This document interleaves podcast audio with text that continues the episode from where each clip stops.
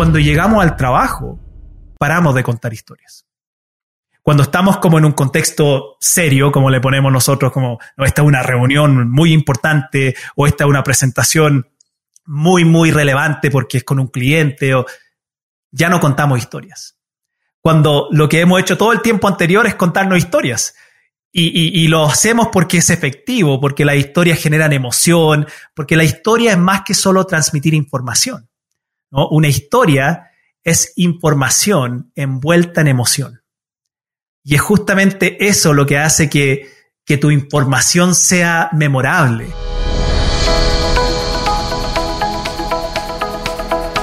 Hola, has venido a escuchar nuestras historias, ¿verdad?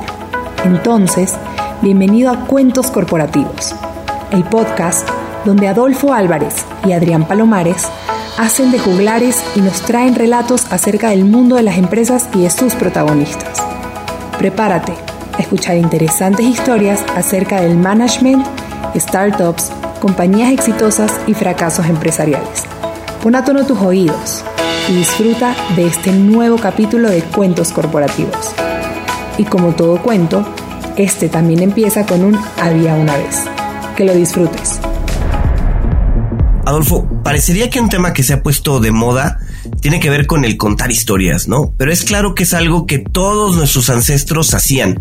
Contar historias, pues era como la forma de transmitir conocimientos, ¿no te parece? Yo creo que sí, Adrián, pero creo que lo que ha cambiado es la forma de profesionalizar estas historias, que hoy las hemos denominado etiquetado bajo el nombre de storytelling. Y la verdad es que nos damos cuenta que una historia, una historia bien narrada, realmente te hace cambiar la forma de ver las cosas, te, te, pone a pensar, te pone a incluso a vivirlo y a percibirlo de una manera distinta. Encontramos que contar historias hoy es una herramienta para las empresas, para los líderes, para los educadores, para los políticos. Y bueno, justo de eso, hoy nos lo va a comentar nuestro invitado. Pero bueno, para hacerlo, y además tratándose de storytelling, vamos a hacerlo con las palabras mágicas.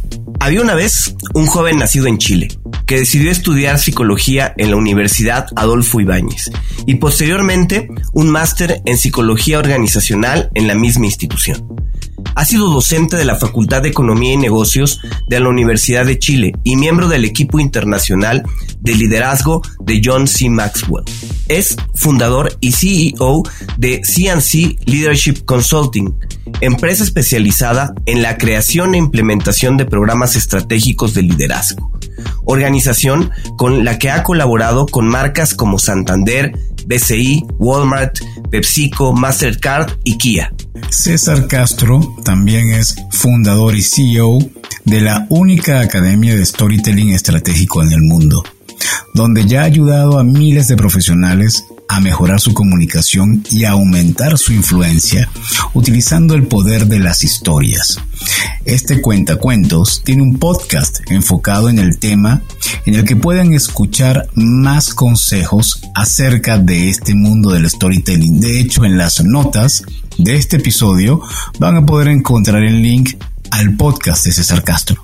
César tiene la convicción de que todos podemos llegar a ser grandes líderes y comunicadores si nos convertimos en grandes storytellers. Entonces, sin más, por favor, César, bienvenido. Es un honor para nosotros en un podcast que se llama Cuentos Corporativos tener a un storyteller.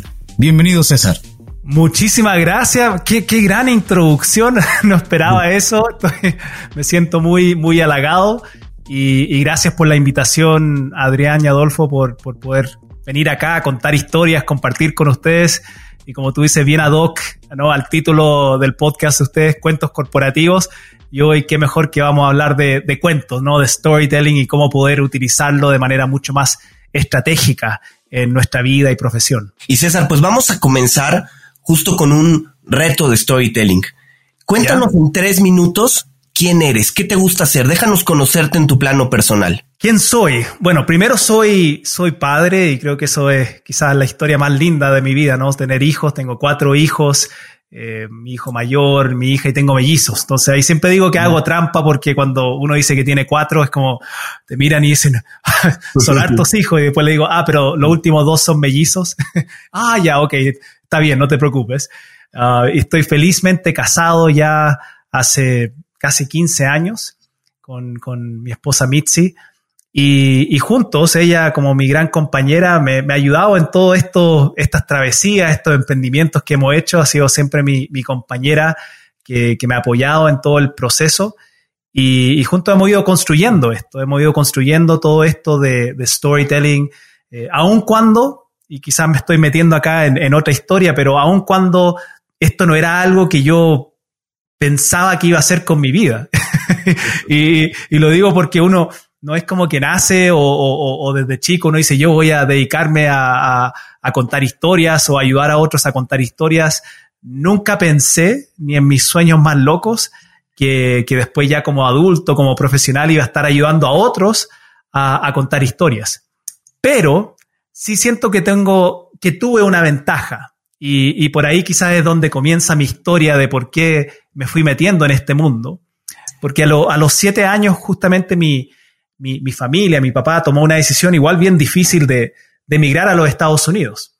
Nosotros originalmente somos de Chile, pero en ese tiempo mi hermano menor nació con hidrocefalia y, y en Chile los médicos le dijeron a mi papá, déjalo morir, tu hijo no, no va a durar mucho tiempo, no, no va a vivir muchos, más que seis meses. Y, y, para cualquiera persona, ustedes que están acá o los que van a estar escuchando esto, cuando uno ya tiene hijos, que te digan, deja que tu hijo muera, no va a vivir mucho tiempo, eh, uno no va a aceptar eso. Y, fue lo que hizo mi papá, no lo aceptó y, dijo, ¿sabes qué? Si, en Chile no me van a ayudar, voy a llevar a mi familia a un lugar donde sí me puedan ayudar.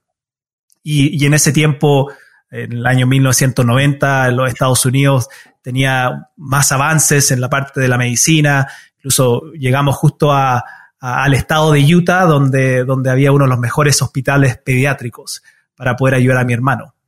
Y, mi hermano vivió 22 años, es decir, vivió mucho más de lo que se esperaba que viviera.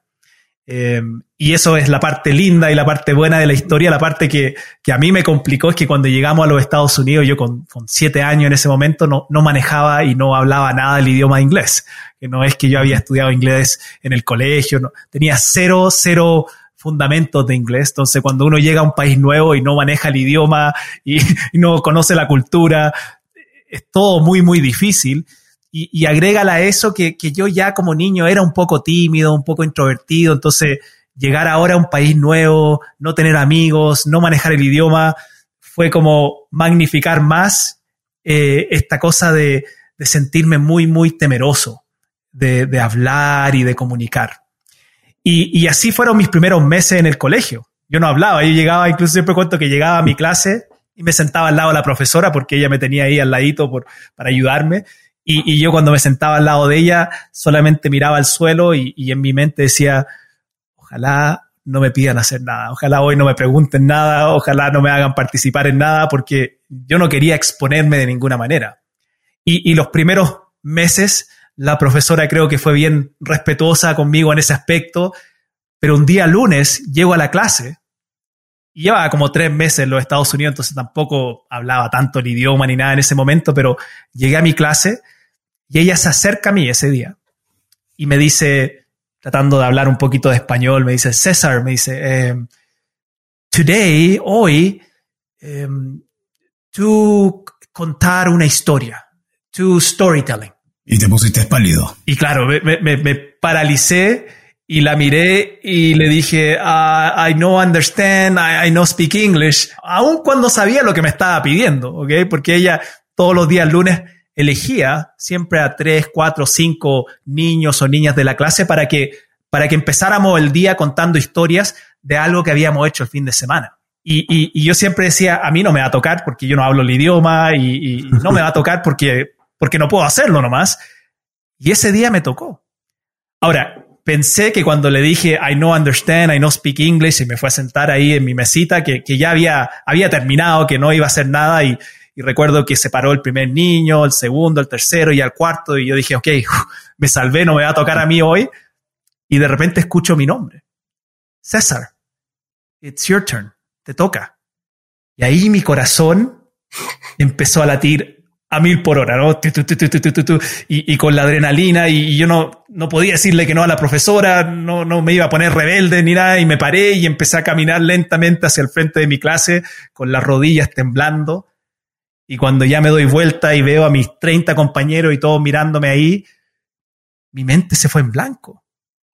Y, y no sabía qué decir y estaba en ese momento y, probablemente por varios segundos estaba, um, um, um, que, es lo que uno hace cuando no sabe qué decir, y de repente recordé una experiencia. Recordé una experiencia de un, de un viaje que habíamos hecho con mi familia. Y empecé a contar esa experiencia con la mejor forma que, que podía en ese momento. Con mi inglés medio tarzán, con los recuerdos ahí, ahí temblando.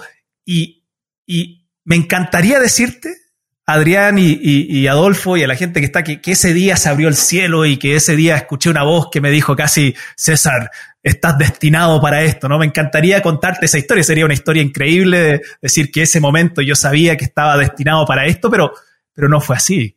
Incluso mi historia no fue nada muy, muy sofisticada ni tan buena, la conté de la mejor forma que pude y me fui a sentar.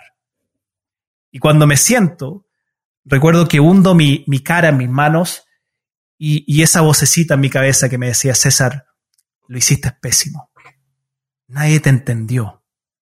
Qué historia más aburrida contaste. Y después de varios segundos de estar ahí con esa voz latigándome, cuando ya obtuve la valentía suficiente de levantar la mirada y empezar a ver a, mí, a mis compañeros, me llevé la, la, sorpresa de que todos me estaban haciendo así, con el dedito para arriba. ¿Eh? Que es un gesto universal, ¿no? Eso se entiende en cualquier lugar, eso es good job, eso es bien hecho. Y ese día, para mí, hubo un antes y un después.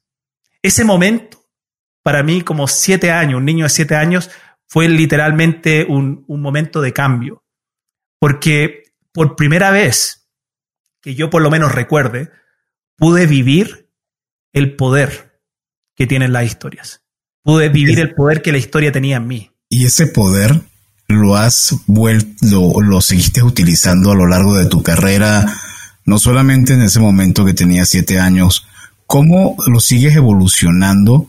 Luego en tu época de estudiante, luego en tu, tengo entendido que también eh, antes de tener tu propia empresa, participabas en diferentes organizaciones. ¿Cómo usaste el storytelling? Mira, como empecé tan joven a hacerlo, a mí me, empezó a cantar porque esa experiencia fue tan transformadora, el, darme cuenta que tenía la aprobación de mis compañeros, el, sentirme tan bien al haberme parado y, haber hecho eso, que, que, después ya todos los lunes levantaba la mano y pedía contar una historia y, empecé a mejorar, empecé a mejorar y eso también es una lección importante en esto de que no es que uno nace con, este don, uno empieza a desarrollarlo porque va practicando, practicando, practicando y, cada año fui practicando más y después empecé a competir en mi colegio, ya a los 11 años empecé a competir a nivel escolar como regional y ya a los 12 años gané la competencia nacional de storytelling acá en, en los Estados Unidos. Y, para mí, después de eso, cuando ya terminé la, básica que se llama acá el elementary y pasé a junior high, ya como que no, no continuó eh, las competencias y todo que había antes. Entonces, yo lo dejé, para mí era un hobby, me encantaba leer biografías y, me gustaba contar historias, pero, pero no, no era algo que yo estaba incluso haciendo conscientemente. Empecé a hacerlo de niño, me enamoré del arte de contar historias, pero después ya a medida que fui creciendo, y, entré en la universidad, lo usaba, pero sin saber que lo estaba usando. Y quizás es lo que le pasa a mucha gente acá, que dicen, oh, sí, oh, yo sí, cuento historias, pero uno no está conscientemente contando historias. Y, ¿sabes qué? Ahora que yo miro mi vida hacia atrás, porque estudié psicología, Después hice un magíster en psicología organizacional y salí de la universidad y me puse a trabajar en el mundo corporativo y me empezó a ir muy bien en, mis trabajos que yo tenía. Ya a los 26 años estaba como gerente, eh, a los 30 años como director en una consultora. Entonces, en términos como de, cómo se ve de afuera, uno decía, wow, este tipo parece que, que es muy bueno porque le está yendo muy bien. Pero ahora que realmente pienso qué era lo que yo hacía bien, y quizás por qué fui ascendiendo, creciendo rápido en las empresas donde trabajaba, era porque sabía comunicar bien. y, eso es, fundamental. No me considero una persona, eh, un genio ni alguien extremadamente inteligente, pero sí tengo la capacidad de comunicar, pero porque lo empecé a practicar de chico y porque me tuve la suerte de que, de que me crié en los Estados Unidos y allá, por lo menos acá, ahora estoy en los Estados Unidos, acá por lo menos me enseñaban desde chico el, el, el como empujarme a hablar en público.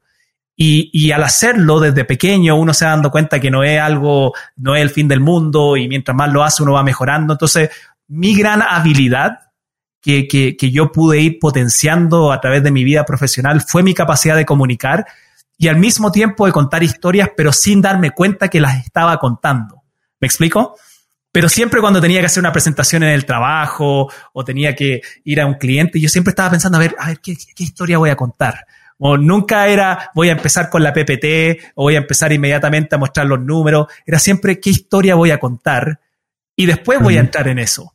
Porque había algo intuitivo nomás, algo en mí que decía, tengo que contar historias porque es la mejor manera que voy a generar una conexión, por lo menos voy a ser más entretenido. y, eso igual importa y, tiene un impacto cuando uno está presentando, está comunicando. Y, ya a los 30 años eh, ya había hecho varias cosas en el mundo corporativo, tenía un buen cargo, pero me sentía vacío, sentía como, ah, no sé si quiero hacer esto el resto de mi vida. Y, ahí fue cuando tomo la decisión de emprender, de, salir de, un trabajo estable que, entre comillas, me estaba yendo bien y empezar de nuevo, empezar de cero y emprender. Y, emprender en el mundo de la consultoría y del liderazgo porque era lo que yo más en ese momento manejaba eh, y porque también había como una rabia en mí interna de decir, yo quiero, quiero que en, el mundo existan mejores jefes, porque había tenido en mi, en mi desarrollo profesional buenos jefes y había visto el impacto que tenían los buenos jefes en mí y en las personas alrededor y también había tenido la experiencia de malos jefes y, esos malos jefes, cómo impactaban en, tu ánimo, cómo impactaban hasta después en tus relaciones, porque cuando uno está en un trabajo donde no hay un buen jefe, donde el jefe tú sientes que a veces te, puede hasta maltratar psicológicamente o, no es alguien que te valora. Cuando uno llega a casa en la noche, uno no tiene ganas de, jugar con los niños, de salir al parque, uno, uno llega agotado emocionalmente y solo quiere acostarse o quiere ver televisión o uno está molesto porque está agobiado con todas las cosas que el jefe te está pidiendo. Y, yo viví dos, esos dos lados de la moneda. Y cuando decidí emprender, dije, quiero al final que la gente no tenga esa experiencia. Yo creo que los jefes pueden impactar mucho la vida de la gente y quiero ayudar a despojar a los malos jefes de la empresa y, ayudar a transformar a los buenos jefes en, grandes líderes. Y ese era mi, ese fue, ese era como mi emprendimiento, ¿no? Esa era mi idea de lo que yo quería hacer, no sabía cómo lo iba a hacer, no sabía qué tenía que hacer para lograrlo, solamente empecé a golpear puertas y, por fin, después de casi un año, una empresa grande en Chile me dio la oportunidad de ayudar a sus líderes y en ese camino de estar ayudando a los líderes es donde me topo con el storytelling, porque en uno de los proyectos que estábamos realizando, que era un proyecto de, gestión del cambio y de transformación cultural, estaba trabajando con los gerentes y, y, ahí una primera etapa siempre en los procesos de cambio es comunicar. ¿no? Los, los, líderes tienen que comunicar el cambio a los equipos y, y, y, todo lo que se va a hacer y ojalá comunicarlo de una manera que entusiasme, que emocione. Y ahí es donde me, me encontré con la, la, triste realidad de que la mayoría de los gerentes no sabían hacer eso. Mm, y, y no sabían hacerlo no porque no querían, sino porque nadie le había enseñado porque los MBAs que habían hecho, los diplomados que habían hecho, nadie le había dicho, cuando tú comuniques, también tienes que asegurarte de que generes emociones. y, cuando yo me di cuenta de eso, de que, de que faltaba esa parte, y, por varios meses preguntándome así como, ya, pero ¿qué hago? ¿Qué hago? ¿Qué hago? Un día así se me prendió la ampolleta y yo dije, ¿y, si, ¿y si le enseño a contar historias? esto que yo ya hacía de manera intuitiva, si les enseño a ellos cómo contar historias, y armé un modelo rápido y, lo empecé a, pilotear, lo empecé a practicar con algunos gerentes con los cuales yo estaba trabajando. Y, no, no le estoy exagerando en esto. ¿ah? Cuando terminamos el proyecto ese año, que era un proyecto grande que estábamos haciendo, yo tenía un equipo de 10 consultores que estaban ahí haciendo por todo Chile viajando y hacíamos coaching y hacíamos talleres. Cuando terminamos ese año y evaluaron a los gerentes y les preguntaron a ellos también qué era lo que más valor les había agregado, los gerentes que habían trabajado storytelling conmigo, que yo lo había hecho casi como de manera extra nomás, dijeron, storytelling, lejos, lejos es lo más transformacional y lo más potente que he aprendido durante este último año. Oye, César, a ver, e, en ese sentido, comentábamos en la introducción que al final el contar historias, pues es algo, llamémoslo así, innato del ser humano, ¿no? O sea, nuestros, eh, pues, antecesores se sentaban a platicar cuando no había el tema de la escritura, así iban pasando las historias, ¿no? De boca en boca.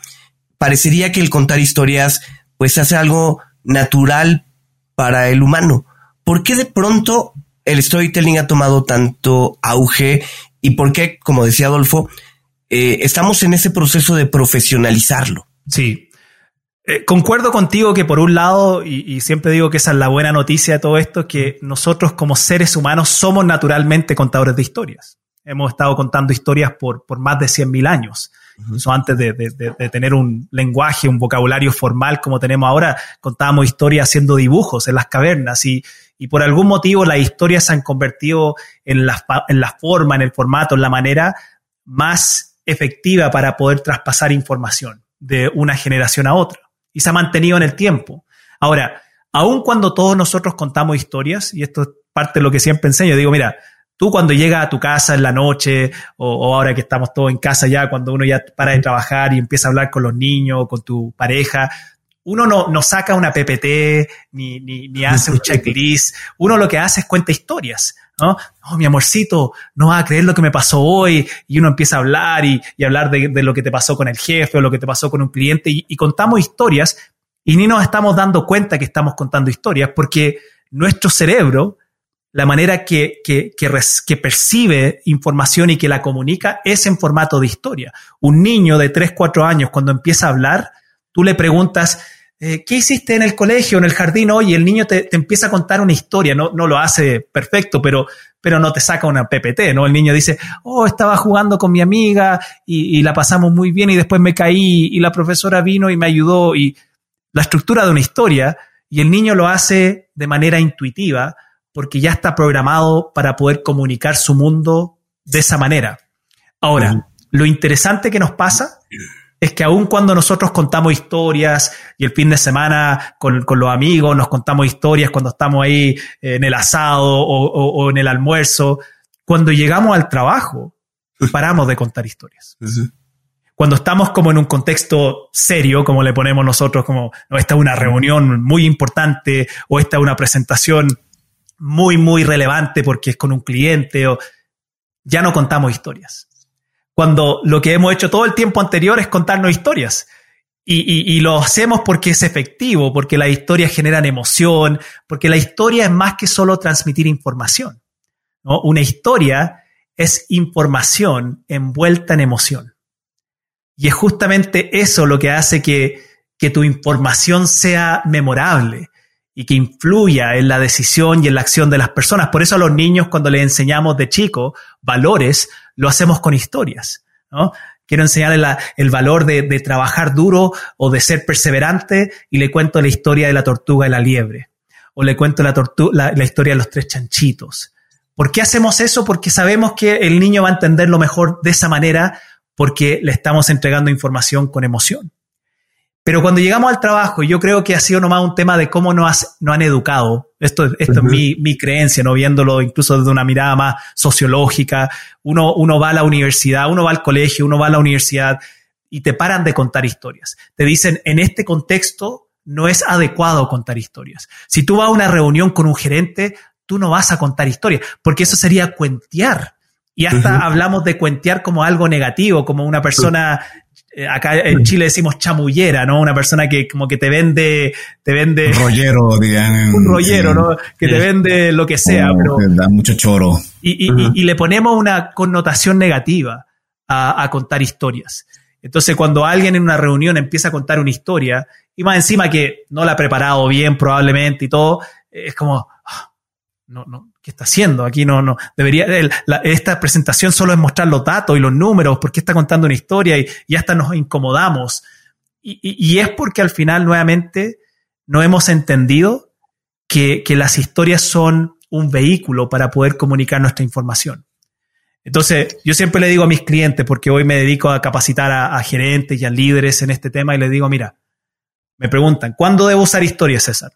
Le digo, cada vez que tú necesites que tu cliente o que tu equipo recuerde lo que tú vas a decir, cuéntales una historia. Justo eh, hace poco, bueno, escuchando tus podcasts, tu podcast eh, Storytelling Estratégico, eh, antes de este episodio tuvimos una plática y contábamos una anécdota de un director de un grupo internacional eh, que él es el director general en México y nos contactó porque le preocupaba que sus gerentes, que tenían muy buenos resultados, al momento de presentarlo al board en Estados Unidos, salían con las tablas en la cabeza, salían regañados, salían mal en la presentación. Y él me decía, ¿cómo hago para ayudar? Porque cuando ves los números, cuando veo el Excel, cuando veo lo que hicieron, tuvieron buenos resultados. Pero al momento, como tú decías, que lo ponen en el PPT, ¿qué le pasará al ser humano que al momento de decir lo que tiene que decir, como que se transforma se, quizás pasa lo que tú dices, se, automatiza y en vez de recordar que tiene enfrente a humanos, como que cree que tiene enfrente a computadoras. y entonces ah, cuenta algo lineal que no se entiende, no se ve el objetivo. ¿Cómo el storytelling estratégico puede ayudar a los managers hacer un buen pitch? Bueno, yo uso el concepto de storytelling estratégico porque al final yo quiero poner ahí inmediatamente en el, en, el, en el título, en el nombre, de que aquí estamos hablando de cómo usar nuestras historias como un vehículo para poder lograr influir. Incluso el storytelling es el arte de poder comunicar usando las historias y, yo creo que todos de alguna forma u otra, hay algunos mejores que, que otros en storytelling, pero todos generalmente comunicamos utilizando las historias. El storytelling estratégico es el arte de poder influir utilizando las historias. Y cuando hablo de influencia me refiero a cómo lograr llevar a la gente donde queremos, pero porque ellos quieren. Y, eso sí es, es, una diferencia que trato siempre de marcar porque cuando enseño storytelling estratégico yo también les digo, no es que siempre vas a estar contando historias estratégicamente. Cuando tú estás con tu esposa o con tu pareja o con tu familia hablando, uno no está pensando en, a ver, ¿qué historia estratégica voy a contar ahora? ¿no? Uno lo está haciendo cuando quiere influir, cuando quiere generar algo, cuando quiere generar un cambio, cuando quiere generar un movimiento. Ahí es donde las historias y las historias estratégicas van a jugar un rol importante en, este proceso. Ahora, yo creo, y es parte del desafío que siempre le planteo a los líderes, eh, y, entendiendo también que una, parte importante del rol del liderazgo es también generar conexión con, tu audiencia, trato de desafiar a mis, a mis clientes a que aprendan a utilizar sus propias historias como historias estratégicas. Porque yo creo que uno puede utilizar historias personales para comunicar principios organizacionales. Y, cuando se dan cuenta de eso, que tienen historias de su vida, historias de su infancia, historias con sus hijos, historias con sus equipos, que pueden utilizar como un vehículo para ahora transmitir un mensaje que agregue valor, cuando empiezan a darse cuenta de eso y que tienen ese recurso que, es infinito, porque cuando tú ya empiezas a ver tu vida como una historia, tiene un recurso infinito, eh, sus ojos se abren, ¿no? Es como, wow, en verdad puedo hacer esto y no solo, no solo me va a ayudar a ser más efectivo en el mensaje que estoy transmitiendo, sino que me va, me va a ayudar a generar mayor conexión con mi audiencia, con mi equipo, porque cuando contamos historias, cuando nos contamos historias, generamos conexión con otro ser humano, porque al final así es como se crean las relaciones. Uno crea relaciones cuando va armando una red de historias que nos van conectando y que uno va diciendo, ah, es como yo, ah, piensa como yo, ah, tiene los mismos valores que yo. Pero todo eso se va transmitiendo a través de las historias que nos vamos comunicando. Oye, César, a ver, eh, ¿qué tips podemos dar a alguien que quiere iniciar su camino en este tema de contar historias? Ya por lo pronto nos dijiste uno, ¿no? Apropiarse de las historias que están a tu alrededor, que son tuyas, que son de tu equipo, por ahí podría comenzar, pero algún otro eh, tip que pudiéramos darles? Sí, hay, tres, yo llamo tres pilares que fundamentales en, este proceso de, storytelling estratégico. Hay un primer pilar que tiene que ver con, buscar historias y, convertirte en un buen buscador de historias, porque creo que para ser un buen contador de historias, tú primero tienes que transformarte en un buen buscador de historias. y para ser un buen buscador de historias tienes que despertar la curiosidad, mm. esa curiosidad que uno tenía de niño, ¿no? De, verse y asombrarse de pequeñas cosas que nos pasan a nuestro alrededor, porque no, no todas las historias tienen que siempre ser como Hollywood, ¿no? No todas tienen que ser casi como una cosa sensacional. hay, gente que me dice, no tengo buenas historias, César, porque nunca he estado en un accidente o he estado en una situación de, casi muerte. Y, y les digo, pero si eso no es necesario para tener una buena historia. Y claro, me dicen eso porque están pensando en Hollywood. están pensando en, las películas, están pensando en los libros.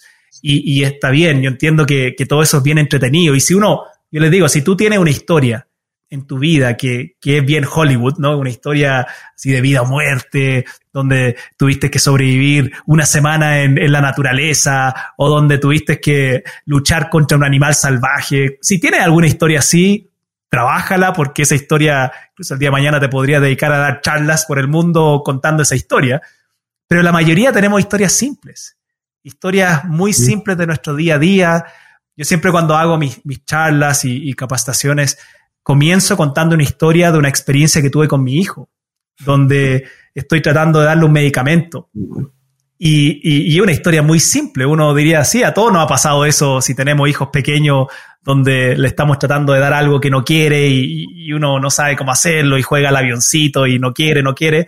Y cuento esa historia, uno porque quiero mostrar el ejemplo de que es simple, de que uno puede usar ejemplos del día a día, y dos porque también utilizo esa historia para comunicar qué es el storytelling estratégico sin darte una definición teórica, ¿no? Porque ahí a través de esa historia yo le enseño de que uno tiene que meter el jarabe en el yogur y, el jarabe en el yogur es como la metáfora de que cuando tú comunicas o cuando tú estás transmitiendo algo que puede ser el, el medicamento, el jarabe para tu cliente, tienes que saber cómo meter esa idea o ese mensaje en el yogur. Y el yogur son las historias. Entonces, cuando tú mezclas el jarabe con el yogur, ahí haces que tu, que tu jarabe, que tu medicamento que estás tratando de darle a tu cliente, a tu equipo, sea mucho más deseable y más rico para ellos. Y ahora hice el resumen, pero cuando cuento la historia, entro en el detalle de todo lo que me pasó con mi hijo, pero lo hago para, para que entiendan de que son historias simples, historias del día a día, que si las aprendemos después a utilizar bien, podemos transformarlas en historias estratégicas. Entonces, diría que lo primero, y quizás lo más importante donde todos tenemos que comenzar, es transformarnos o convertirnos en buenos buscadores de historias. Eso es paso número uno. Ahora, hay un tema también de técnicas y se ha hablado mucho de la del, de los 12 o 14 pasos de, del héroe o de la heroína, eh, de encontrar eh, dentro de estos elementos quién es el que teóricamente es el, malo o quién es el que es el que cuida la puerta o quién es el mentor o, o cuál es el reto donde la persona cuando va a contar la historia eh, relata que incluso hay un momento de duda y hay un momento de que casi no lo quiere tomar y entonces todo eso como que va generando en el ser humano y, y tú como una persona que se ha dedicado a esto seguramente lo conoces perfectamente eso definitivamente tiene que ir muy amarrado con una preparación como, como la que tú haces, ¿no? Así es, y, mira, en, términos de métodos, hay, hay muchos, hay distintos métodos para contar buenas historias. El, Hero's Journey que se llama, que, que, son, son altos pasos. Después uno puede ah, leer el libro de Pixar y, y, meterse con el modelo de Pixar para poder contar historias. Y todos esos modelos tienen tienen también su, su, efectividad, pero, pero también son utilizados para contextos más de películas, ¿no? si uno estuviera armando un relato muy, muy sofisticado. Como yo trabajo con, con gerentes, con líderes, con emprendedores que, que no están armando un relato para una película, eh, lo que yo he hecho es simplificar el proceso en entendiendo cuáles son los objetivos, porque aún estos 21 pasos del camino del héroe, si, si tú los vas poniendo en clusters, si tú los vas poniendo como en, en, en, en cajones, eh, hay como cuatro objetivos que tú tienes que lograr en una historia. Y esos cuatro objetivos son lo que yo enseño cuando hablamos del pilar número dos, porque pilar uno es buscar historias. Después, cuando ya elegiste una historia, tienes que crear la historia. Y, en crear la historia ahí es donde hay que tener un método para poder estructurar tu historia. Y, yo hablo de un método de cuatro pasos, que es también un método que le llamo COSA, porque es fácil de recordar después con las letras, que, son cuatro pasos para poder estructurar una historia y, transformarla en una historia estratégica. Ahora, cuatro pasos porque cada paso te, recuerda el objetivo. Cada etapa de una historia tiene un objetivo y si tú vas logrando esos objetivos, generalmente cuando ya llegues al final, vas a poder lograr el mayor objetivo, que es lograr inspirar tu audiencia al cambio. Y, estos cuatro pasos, yo acá los puedo explicar rápidamente, pero si después quieren eh, saber más en detalle o escuchar más, pueden ir al, podcast que ustedes ya lo han, eh, dicho como dos veces, el podcast se llama Storytelling Estratégico. Vayan al episodio 40. ¿Ok? Lo puse justamente como episodio 40 porque es fácil de recordar 4. 40, 4. Eh, el episodio 40 es el episodio donde te enseño los cuatro pasos para poder crear una historia estratégica. Y ahí lo explico en, más detalle. Pero los cuatro pasos son estos. Primer paso es que toda historia tiene que comenzar con un contexto. ¿Ok? Y en el contexto donde tú respondes la pregunta de cuándo ocurrió, dónde ocurrió y a quién le ocurrió.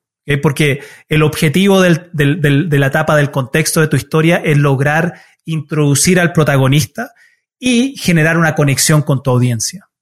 Porque recuerda que al final, como, como bien tú lo decías, nosotros cuando comunicamos y estamos contando una historia, estamos comunicándole a seres humanos. Entonces, lo que buscamos los seres humanos de manera innata es conectarnos con otros seres humanos. Y cuando tú cuentas una historia, el protagonista de tu historia es, es el personaje con la cual tú quieres que tu audiencia se vea reflejado, se conecte con.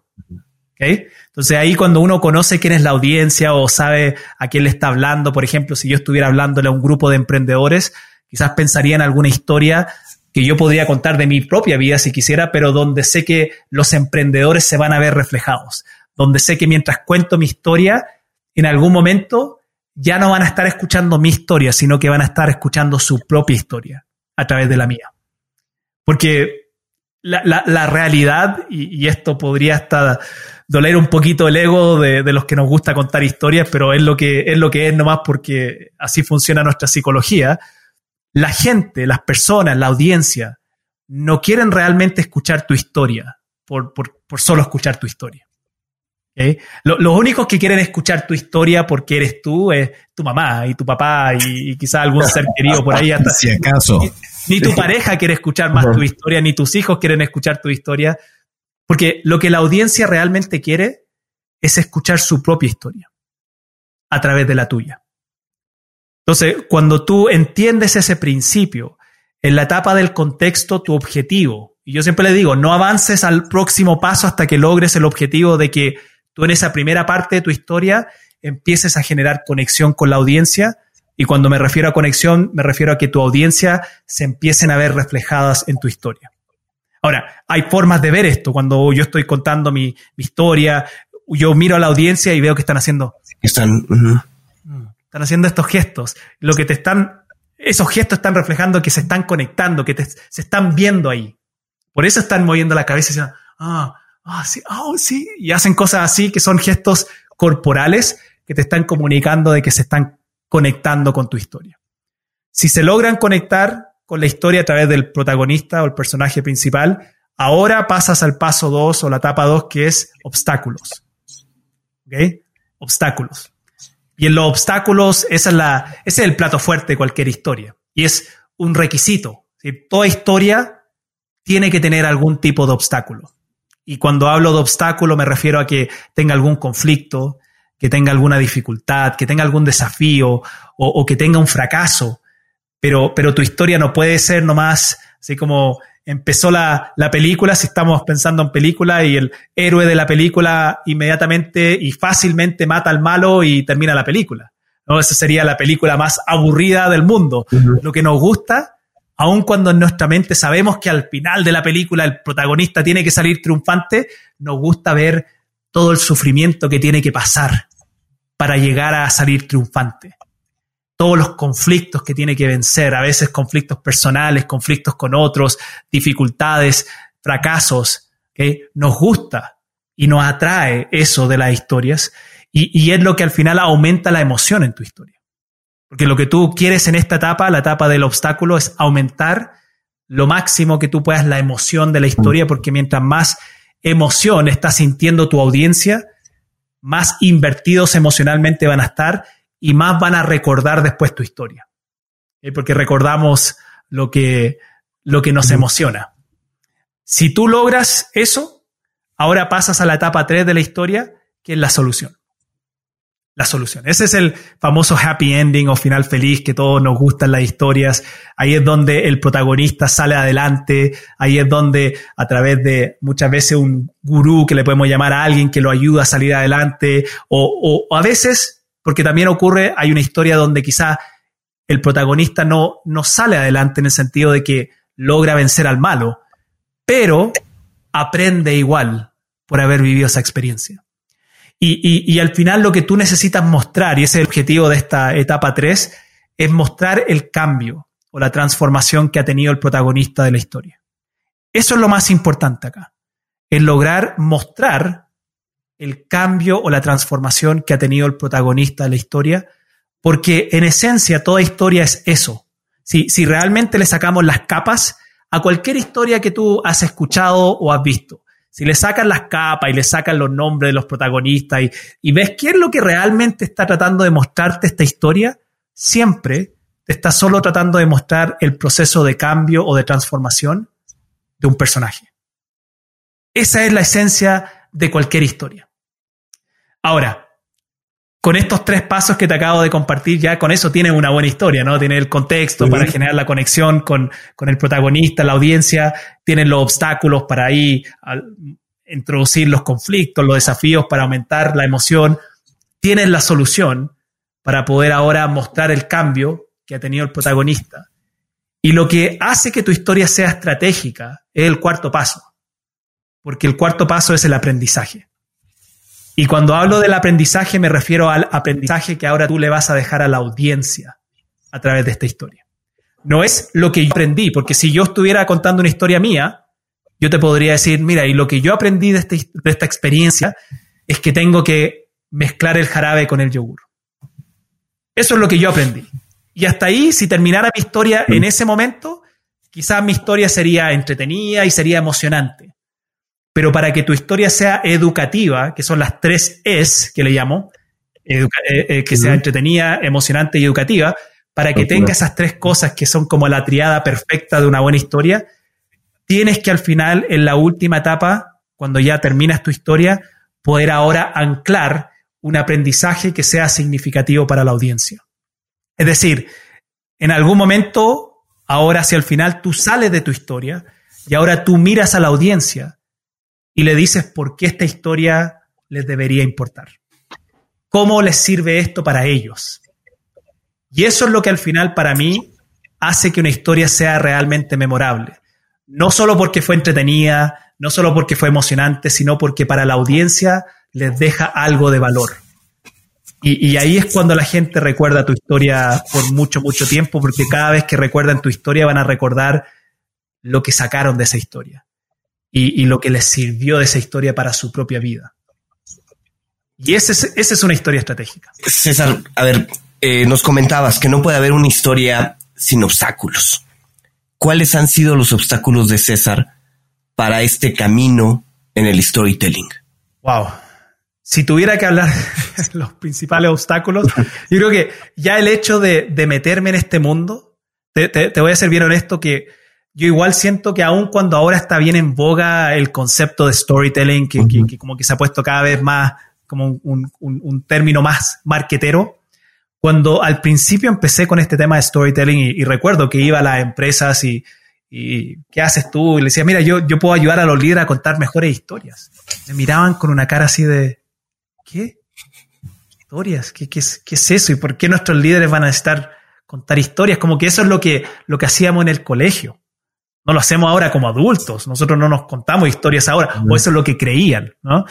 Y, y la manera que yo fui solucionando esto o abordando esto es que en un momento yo paré de ir a las organizaciones a hablar de lo que hacía y empezaba primero a hablar de por qué hacía lo que hacía. Y en ese por qué hacía lo que yo hacía contaba una historia. Contaba historias para enseñarles a ellos el poder que tenían las historias. Pero, pero te digo que al principio el, el, camino, y hasta el día de hoy, yo creo que todavía hay gente que puede tener sus dudas con respecto al tema, pero, pero tengo tanta convicción de que esta es el, la vía correcta. ¿no? Eh, recuerdo que el 2016 eh, me certifiqué con John Maxwell, que tú dijiste al principio que soy parte del mm. equipo, yo me certifiqué con, con, con, el equipo de John Maxwell. Y, y justo como la última etapa de la certificación teníamos que ir a Orlando por tres días y estar en varias capacitaciones, incluso hacer una presentación y y, yo llegué antes porque me invitaron a una reunión especial donde íbamos a estar con John Maxwell como por, como por dos horas, haciendo un QA, preguntas y respuestas. Y para mí era como, voy a tener ahí a John Maxwell, éramos un grupo como de 200 personas, que eso era poco comparado al, al resto, que eran como 2.000, ¿no? Entonces éramos el 10% y yo estaba feliz de que iba a tener la oportunidad de hablar con John Maxwell y claro, le empezaron a hacer preguntas y él respondía. Y en ese momento la duda o un poco la, lo que a mí me agobiaba, porque estaba súper joven en ese momento, sigo creyendo que estoy joven, tengo 38, pero en ese momento tenía como 32 años y, y ya estaba trabajando en este tema del liderazgo con las empresas, pero siempre tenía esa inseguridad de que yo no sabía suficiente todavía o que yo era demasiado joven para estar diciéndole como a, los jefes ¿no? lo que tenían que hacer.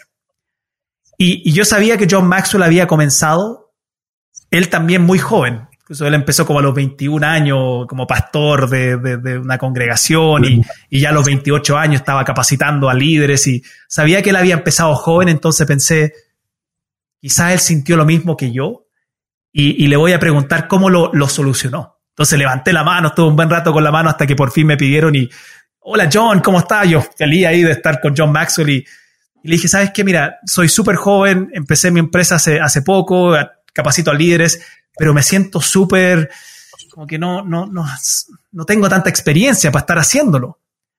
Y le pregunté, le dije, ¿cómo lo hiciste tú? Porque sé que empezaste como joven, ¿cómo lo hiciste para vencer ese miedo y esa inseguridad? Y él no me respondió como por tres, cuatro segundos, estuvo en silencio. Y luego dijo, todavía tengo miedo.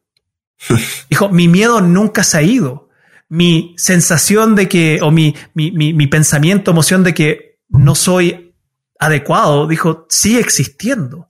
Ahora, primero me llamó la atención eso porque John Maxwell, ¿no? el autor de 70, 80 libros, y él me está diciendo que todavía tiene miedo.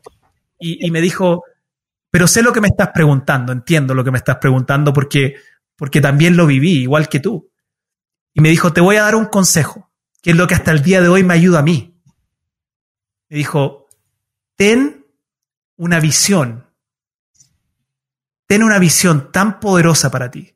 Ten una visión tan potente de lo que tú quieres lograr, de lo que tú quieres hacer, que ahogue tu miedo. Entonces, si tú tienes una visión poderosa, si tú tienes una visión y una convicción de que tú quieres hacer algo y tú tienes la convicción de que eso va a agregar valor y va a aportar, recuerda siempre eso, porque es lo que va a ahogar tu miedo.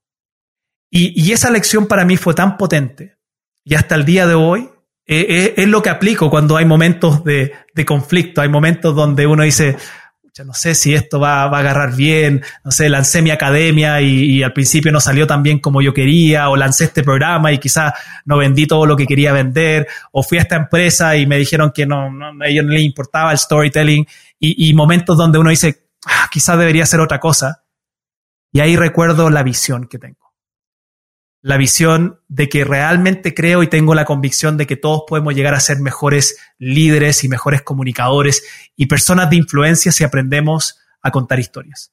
Y cada vez que recuerdo eso y recuerdo por qué lo estoy haciendo, mi miedo se va ahogando. Mi miedo va bajando. Y, ese es mi consejo que, le doy a la gente que está escuchando acá hoy. Y al final establezcan eso, ¿no? Esa visión y, esa convicción hacia esa visión a tal grado que aun cuando vengan los conflictos, que van a venir siempre cuando uno está tratando de hacer algo importante, esa visión te va a ayudar a ahogar el miedo y la inseguridad que va a surgir. Wow, César, yo no puedo evitar hacerte dos preguntas. Una asociada a John Maxwell, eh, que quizás me voy a adelantar un poco a una serie de preguntas que, que vienen ahora, pero una va asociada a John y el otro es eh, una que por supuesto tiene que venir y voy a empezar por la segunda, que es ¿cuáles sientes tú que es el storyteller que más te ha inspirado y que mejor realmente lo maneja y que habría que buscarlo probablemente en un TED Talk o en YouTube? Y la primera eh, es ¿cuál de los libros de John Maxwell sientes tú que, que a ti que tú recomendarías o que tú dirías, wow, eh, tipo tiene N cantidad de libros, pero creo que este es el, el top, el que no deberíamos dejar pasar. Mi respuesta no va a ser quizás la que están esperando en términos de quién para mí es el mejor storyteller. Porque quizás estarían esperando que dijera John Maxwell o Simon Sinek o no sé quién, qué persona, pero para mí el mejor storyteller que he tenido en mi vida es mi papá. Mi, mi papá, hasta el día de hoy, que está ya más viejito, eh, puedo estar horas escuchándolo con sus historias. Y, y, para mí, incluso ahora que estoy acá en los Estados Unidos, voy a estar acá por unos años, estoy cerca de él, a 10 minutos. Eh, antes estábamos muy lejos porque él vive y radica acá y yo en Chile. Pero para mí, e, este mes que he estado acá, una de las cosas que más he disfrutado es andar en el auto con mi papá, escuchando sus historias. Como interesarme realmente por su vida, y por las historias que él tenía y que quizás cuando yo era adolescente, porque estaba tan metido en mi propio mundo, no ponía mucha atención, cuando él estaba siempre tratando de enseñarme con historias y hoy en día disfruto y para mí él es el mejor storyteller. Eh, por eso te digo, quizás no es la, mejor, la respuesta que todos que quizás estás pensando en, el referente, así como quién es el gurú, ¿no? Pero para mí, mi papá es la persona que más me cautiva con sus historias. Es que coincido, yo creo que probablemente el mejor storytelling uno lo tiene cerca y a lo mejor magnifica y no se da cuenta que realmente hay personas que tienen un valor increíble al momento de contarlo y están muy cerca de ti. Ahora, y sobre John Maswell, ¿qué libro sientes que tú que estuviste tan cerca de él, que tuviste la oportunidad, eres una persona privilegiada? Sí, hay, el libro, porque él tiene muchos libros, pero para mí el que más he leído y releído y que, y que incluso creo que ayuda a ordenar bien eh, la parte del liderazgo son el libro que se llama Los cinco niveles de liderazgo. Ese libro para mí me, encanta porque, claro, él tiene otro libro que son como las 50 leyes y, son hartas cosas y cada uno, cada principio es bien, eh, uno, uno lo puede aplicar, pero para mí en los cinco niveles, ese libro de los cinco niveles, como que tangibiliza mucho lo que uno tiene que ir haciendo paso a paso para ir aumentando su, su capacidad de influir. Porque él dice que al final el liderazgo es, es influencia. Y, mientras más influyes o mientras más capacidad tienes de lograr influir, y influir es lograr que otros te quieran seguir, eh, más liderazgo vas a, vas a tener también. César, eh, podríamos pasarnos literalmente horas platicando contigo, pero bueno, todo espacio es finito y en cuentos corporativos tenemos unas preguntas obligadas que nos gusta eh, pues comentar con todos nuestros invitados y, nos da la oportunidad también de conocerlos un poco más, de saber un poco más de ti. Eh, y, en ese sentido voy a, voy, a voy a comenzar con una que a lo mejor hasta la respuesta parece obvia, pero bueno, ¿te gustan los cuentos? Me encantan los cuentos. me encantan los cuentos. ¿Cuál es tu cuento favorito, tu escritor de cuentos favorito? Mi escritor de cuentos, ¿sabes qué? Yo hoy me dedico mucho a leer como libros de negocios. A mí me gustan los libros de negocio ahora, igual cuando, cuando joven leía hartas biografías, pero me gustaba leer biografías de deportistas porque estaba muy, muy metido en el mundo del básquetbol, entonces me leía las biografías de Michael Jordan y de Magic Johnson y todo, pero hoy en día ya como adulto y todo, me gusta leer muchos libros que me, me educan y me ayudan a, a, a ver eh, me he leído probablemente casi todos los libros de storytelling que hay eh, en inglés. Hay un libro que me gusta mucho que se llama, a ver si se ve ahí, a ver, se al revés, se llama Unleash the Power of Storytelling. Es un libro cortito, tiene como 150 páginas, es de Rob Weisenbach.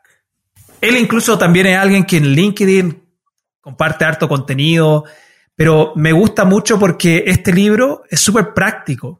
Y yo creo que mucha gente cuando quiere aprender storytelling quieren también algo práctico, que puedan empezar como a tener victoria rápida, como aplicando algo y viendo inmediatamente como, como qué, qué impacto influye. Porque hay, hay otros libros también, eh, The Storytelling Animal, no recuerdo el nombre del autor, pero es mucho más teórico y habla como de la evolución del storytelling y cómo empezamos eh, como, como hombres de las cavernas, hombres y mujeres de las cavernas contándonos historia y habla como de todo el, toda la historia de, de, de, del arte de contar historias y que para alguien como yo que estoy metido en este mundo, bien, pero sé que para la gente que está probablemente escuchando, que quieren aprender y decir, ¿qué puedo hacer para empezar a mejorar mi storytelling? Bueno, libros como este, de tipos como Rob Weisenbach, que, que hoy se dedican también al, al, mundo corporativo, te da varios tips y cosas bien prácticas que tú puedes empezar a implementar para mejorar tu storytelling.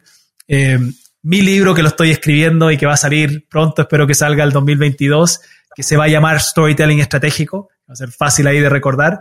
Ahí también voy a mostrarte el paso a paso de cómo poder hacer todo este proceso de encontrar, crear y contar buenas historias. Entonces, por ahí ya tienes material, pero él me gusta mucho porque creo que es muy práctico y, muy simple en su manera de darte ejemplos y, y, de compartirte tips para poder empezar a mejorar tu capacidad de contar historias. Perfecto. ¿Y alguna app o gadget que César use de forma recurrente, bien sea para su vida personal o para organizar tu, tu parte profesional? Yo, mira, soy muy simple. Yo utilizo en mi celular el, la parte de donde tú puedes armar archivos, las notes, ¿ok? Notes, que todos tenemos uh -huh. eso en nuestro celular. Y, y ahí en Notes tengo algo que se llama bitácora. ¿Ok? Bitácora. Y, y, en mi bitácora, todos los días, todos los días yo escribo o anoto experiencias que me han pasado, que podrían potencialmente ser historias. Entonces, de la bitácora la paso después a mi inventario de historias donde las tengo por temáticas. Ahora, yo hago esto porque nuevamente estoy rayado mm. con este tema, pero igual es simple porque uno puede armarse un inventario de historias si todos los días desarrolla el hábito de cinco minutos, ¿no? Al terminar tu día, repasarlo y decir, a ver, ¿qué me pasó hoy? ¿Qué fue chistoso? ¿Qué fue entretenido? ¿Qué fue estresante? ¿Qué, fue difícil? ¿No? ¿Qué fue triste? Y cuando tú empiezas a levantar esas experiencias y las anotas como resumen, no estoy diciendo que tienes que escribir la historia en ese momento, pero como resumen, entonces ya por lo menos lo tienes acá y, y cuando después estés buscando historias, cuando te metes de nuevo a tu inventario, y, y, y, lees ese resumen que decía, no sé, la, el, 24 de septiembre fui al banco y me atendieron súper mal y me fui muy, muy molesto. Y cuando lees eso y recuerdas eso y te metes de nuevo en ese momento, vas a revivir esa experiencia y ahí te vas a dar cuenta la historia que, que hay dentro de eso y ahí la puedes sacar y empezar a estructurarla y crearla y podría el día de mañana usar esa historia para hablar acerca de la importancia del servicio al cliente o, de la importancia de la inteligencia mm. emocional. No sé, ahí tú ves para qué lo quieres utilizar, pero uno podría transformar una historia como esa en algún mensaje que podría ayudarte a, a influir en tu equipo, tu cliente o quien sea. Eh, César, este podcast Cuentos Corporativos platicamos mucho de, de empresas, de emprendedores. Dos o tres empresarios latinoamericanos que tú consideres que están marcando tendencia que vale la pena seguir porque están haciendo algo importante? Para mí, alguien que yo respeto harto, porque gente que yo conozco, porque, mira, yo no soy alguien que sigue a muchas personas, así como yo estoy tan uh -huh. ocupado en lo mío, que no ando mirando mucho qué están haciendo otros. Eh, yo no creo en el emprendimiento que hay una fórmula que hay que seguir. No, no pienso que en el emprendimiento hay una ciencia exacta. Entonces, siempre eh, felicito a cuando veo a otros emprendedores que les va excelente, pero no, no ando como, a ver, y, y, quiero hacer lo que ellos han hecho, porque creo que yo estoy forjando mi propio camino y voy aprendiendo a mi propio ritmo. pero tengo a alguien de, cerca, un amigo que, se llama Isaías Sharon, que es, chileno, y, él empezó armando una empresa de, capacitación que se llama Smart Coach ahí en Chile. Eh, su historia incluso de cómo empezó esa empresa es parte de, la inspiración que él me da porque él comenzó esa empresa cuando él fue diagnosticado con cáncer.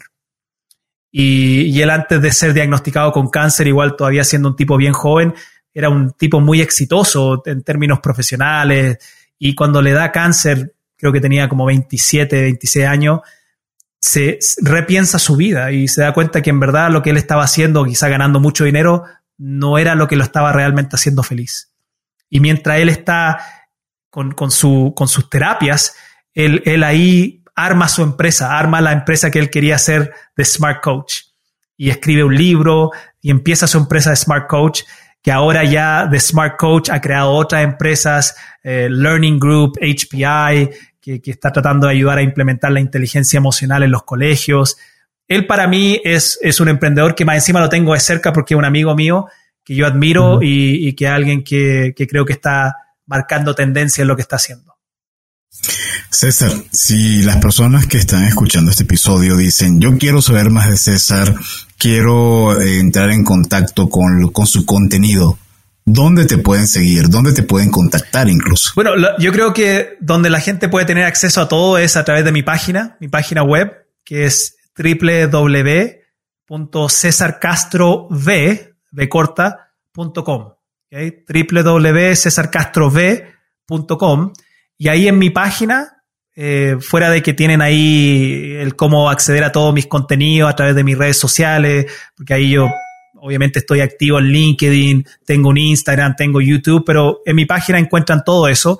Pero adicionalmente, en mi página pueden tener acceso a un curso gratuito.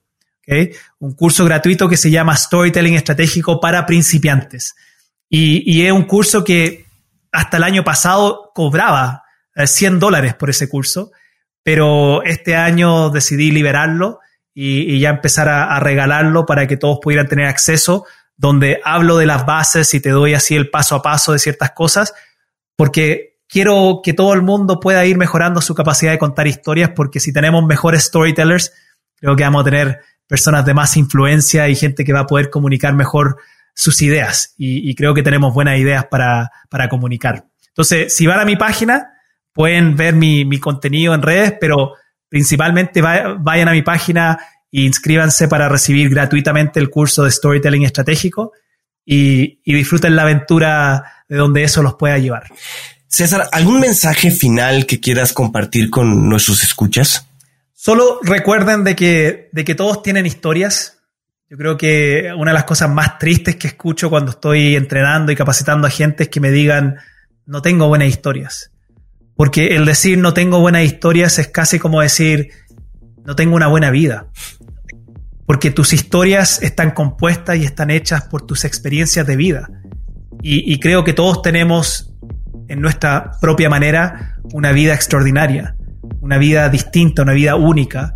Y si aprendemos a sacarle brillo a esas experiencias, no solo nos va a ayudar a reconectarnos nosotros con nuestra propia vida y con las cosas grandiosas que nos han ocurrido, sino que también ojalá vamos a poder influir a otros, impactar positivamente a otros con esas experiencias que, hemos vivido y así creo que vamos dejando un legado, un legado que va a ir más allá de nuestro negocio y ojalá incluso más allá de cuando ya nuestro tiempo acá termine. César, muchísimas gracias. En verdad ha sido un momento increíble esta hora que hemos pasado y que eh, nos ha dado la oportunidad realmente de conocer que el mundo de las historias está a nuestro alrededor y que influye y que nos permite ser mejores personas y ser mejores jefes y también esperemos ser mejores seres humanos. Así que muchísimas gracias de nuevo por habernos acompañado y a ustedes por habernos escuchado. Si les gustó este episodio, si les gustó esta historia, no duden en suscribirse a su plataforma y calificarnos con 5 estrellas. Síganos en nuestras redes sociales. Nos van a encontrar en Facebook, Twitter, Instagram y LinkedIn Visiten nuestro sitio www.cuentoscorporativos.com donde encontrarán las ligas a cada una de las redes y podrán suscribirse a nuestro newsletter. Y como siempre decimos, las empresas, sin importar su origen, razón de ser o tamaño, tienen todas algo en común. Están hechas por humanos. Y mientras más humanos tienen, más historias que contar. Y ese capítulo, bueno, nos lo ha dejado comprobado. Y todo cuento empieza con un había una vez. Nos escuchamos en el próximo episodio. Muchas gracias, César. Gracias, César. Chao, chao. Gracias por habernos acompañado en este capítulo de Cuentos Corporativos. Ojalá que esta historia haya sido de tu agrado y sobre todo que te lleves ideas y experiencias que puedas aplicar en tu propio universo empresarial. Esperamos que nos escuches nuevamente y recuerda, todos los cuentos comienzan con un había una vez. Hasta la próxima.